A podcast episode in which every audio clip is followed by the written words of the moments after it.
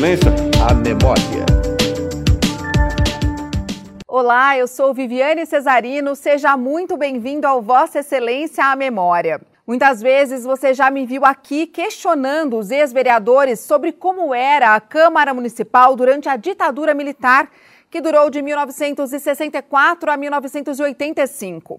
Moacir Longo pertencia ao PSB, o Partido Socialista Brasileiro, e teve também os direitos políticos suspensos por 10 anos. Ele se despediu dos colegas por meio de uma carta lida no plenário.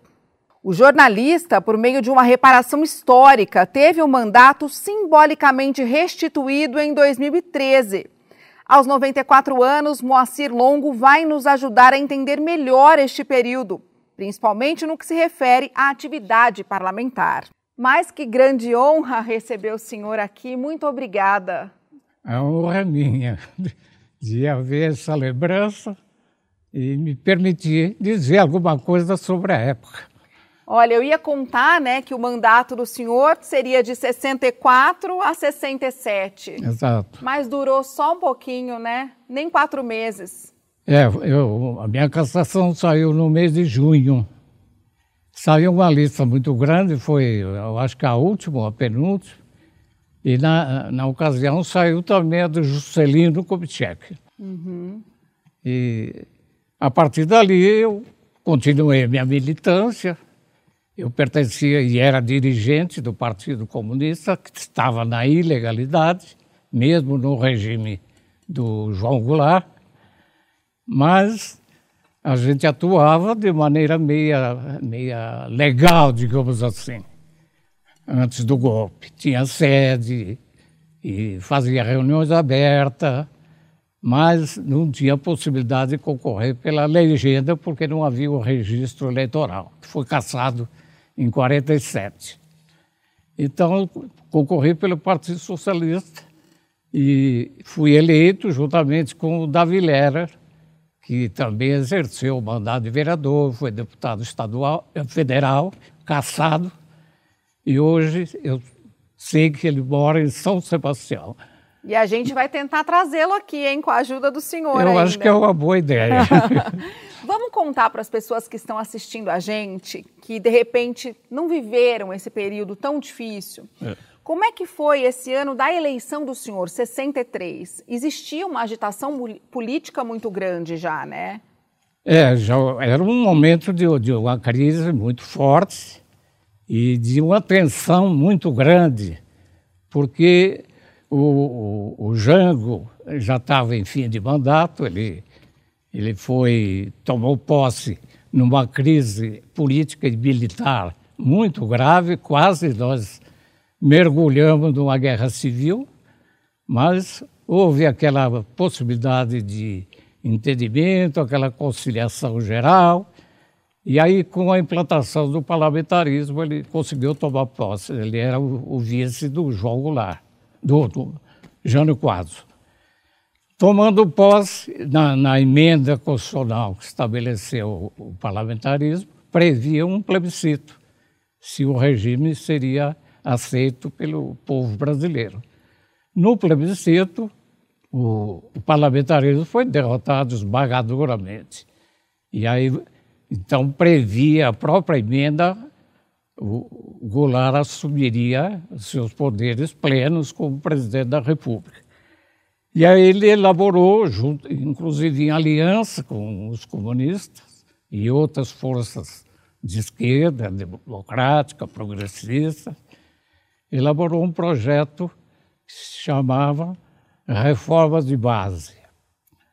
E estabeleceu, na, naquele momento de muita tensão, a possibilidade de desapropriação de terras nas margens das rodovias federais e, ferrovia e ferrovias para efeito de reforma agrária. E desapropriação também de imóveis para aluguel de dois dormitórios, que teria que ser alugado obrigatoriamente por um salário mínimo no máximo. Caso não ocorresse a liberação desses imóveis para aluguéis, então eles estavam sujeitos à desapropriação. A propaganda da oposição, evidentemente, diz que estava começando o comunismo o no comunismo Brasil. né? seria implementado no Brasil. É, e aí a esquerda e as forças democráticas em geral estabeleceram um, projeto de mobilização popular de apoio ao programa das reformas de base. E convocou um, co- comício, na- na- chamado Comício da Central do Brasil, no Rio de Janeiro, com o presidente da República. O comício foi gigantesco, transmitido por todas as emissoras de televisão rádio, da época, rádio, etc. E, por outro lado, a oposição convocou a Marcha da Família com Deus pela Liberdade. O começo dia 13 de março e a marcha dia 21. O começo foi grande, a marcha foi maior. A classe média, na verdade, naquele momento, já tinha se deslocado para a oposição ao governo Jango. E aí não teve jeito. Veio o golpe, não houve jeito para resistência e acabou vitorioso de maneira muito rápida. Né? E aí começou a repressão muito forte. Havia uma, no Congresso Nacional uma tendência de fazer uma conciliação, escolheu o Dutra, que já né, tinha sido presidente da República, mas os militares deixaram claro: não, isso é uma revolução e é o Congresso que é legitimado pela revolução, e não o contrário. E, portanto, quem vai escolher o presidente da República é o alto comando militar. E foi escolhido o Castelo Branco, que na época era o chefe do Estado-Maior das Forças Armadas, da, do Exército. Agora, vereador, é, em 63, os jornais, eu queria entender o que, que significava essa vinda do senhor naquela época. Em 63, os jornais colocavam o senhor como um candidato nacionalista e popular. O que, que significava isso? Isso significava que na época era proibido falar em esquerda. Ah, então E dava muito- essa. E muito mais proibido falar em comunista e socialista. Né? Então, esquerda eram os, os- os nacionalistas, os democratas.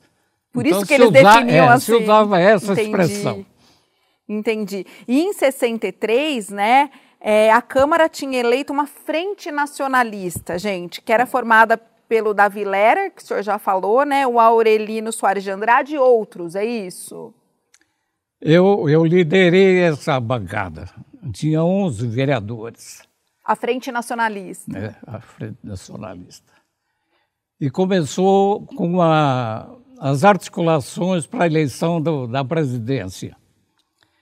Ah, a Câmara tinha sofrido uma, mudan uma, uma renovação radical, Brutal. mais de 50%. E ela tinha 45 vereadores naquela 45 época. vereadores. E os antigos tinham a tendência, porque já era tradição, de folclorizar os novos, né?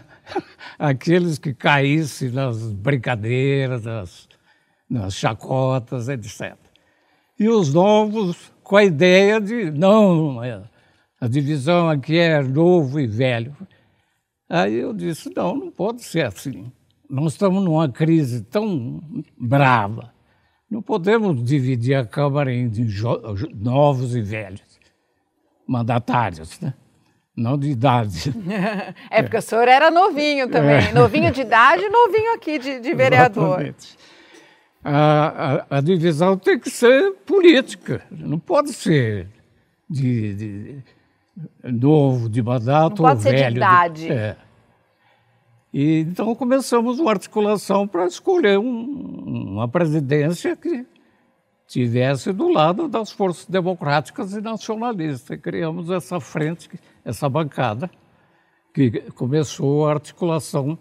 E aí ela foi crescendo, no entendimento para os outros cargos da mesa, foi se agregando outras forças, e, e a, a nossa chapa foi vitoriosa na, na, na eleição da mesa. Ah, é? É.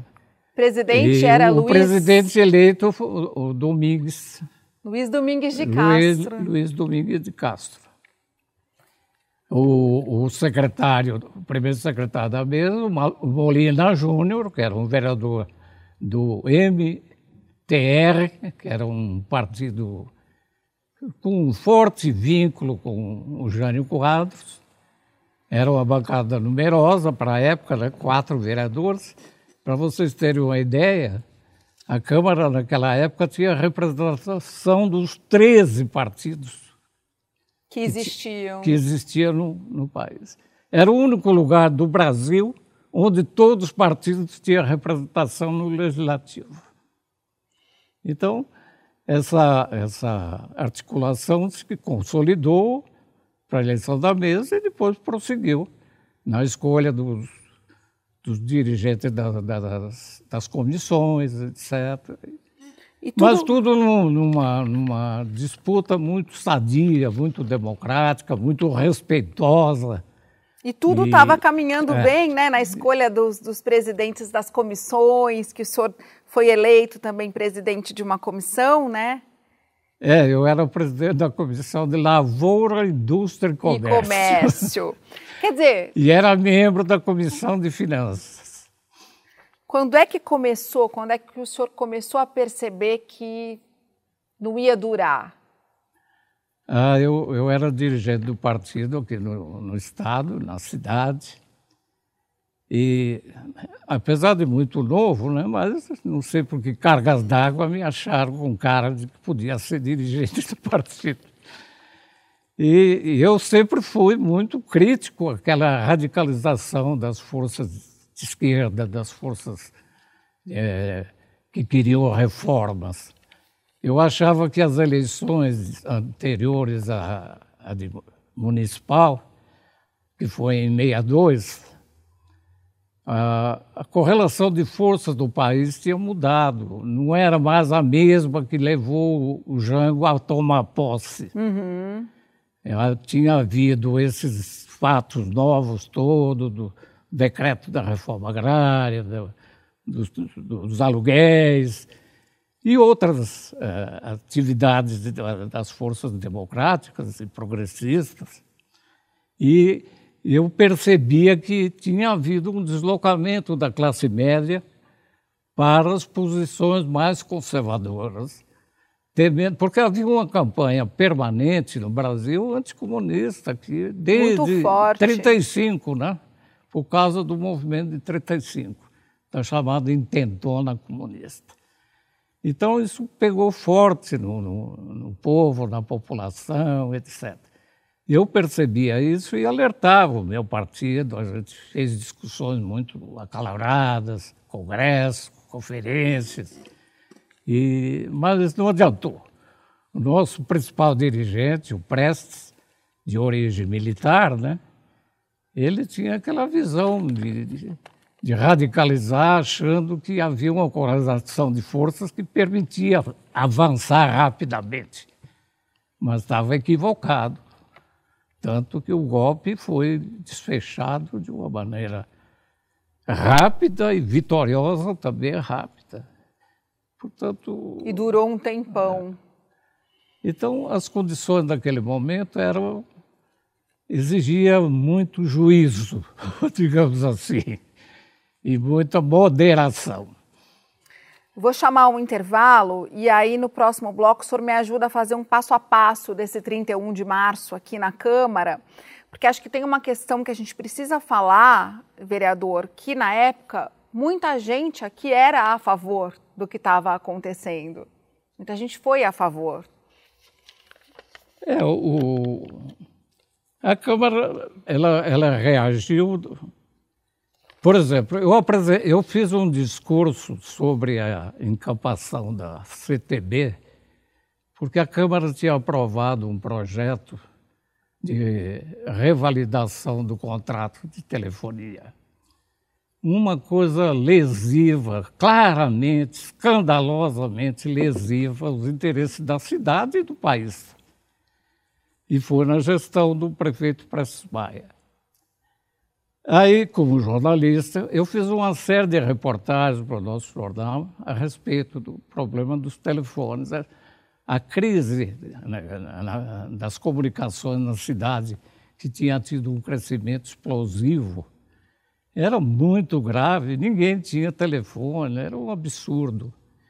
Aí eh, fazia-se uma renovação do contrato em que quem queria uma linha telefônica tinha que comprar e esperar, no mínimo, dois anos para receber o telefone. Eita!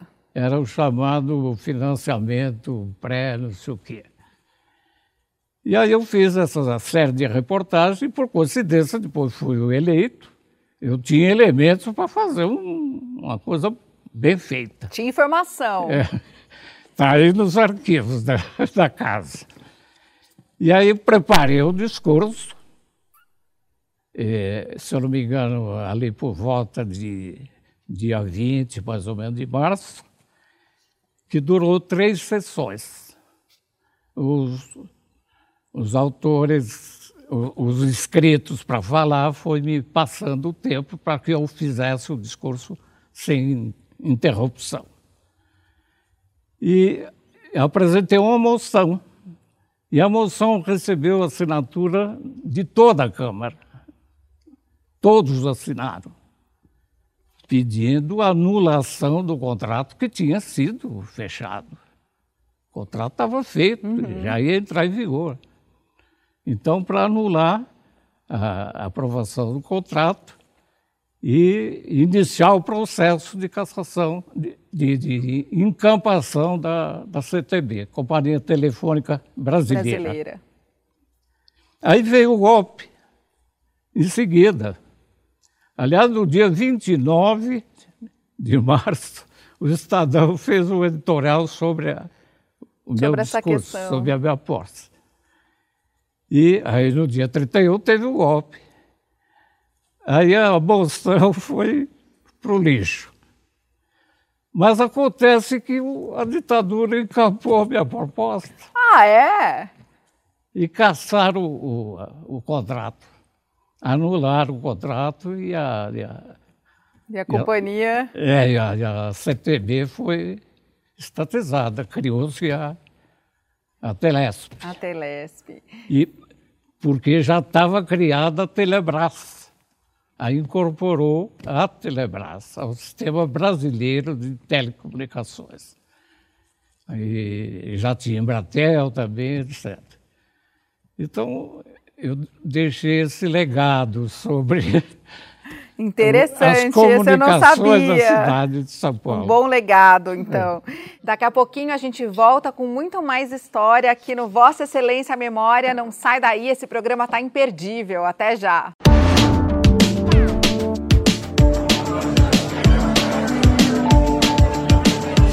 Vossa Excelência, a memória.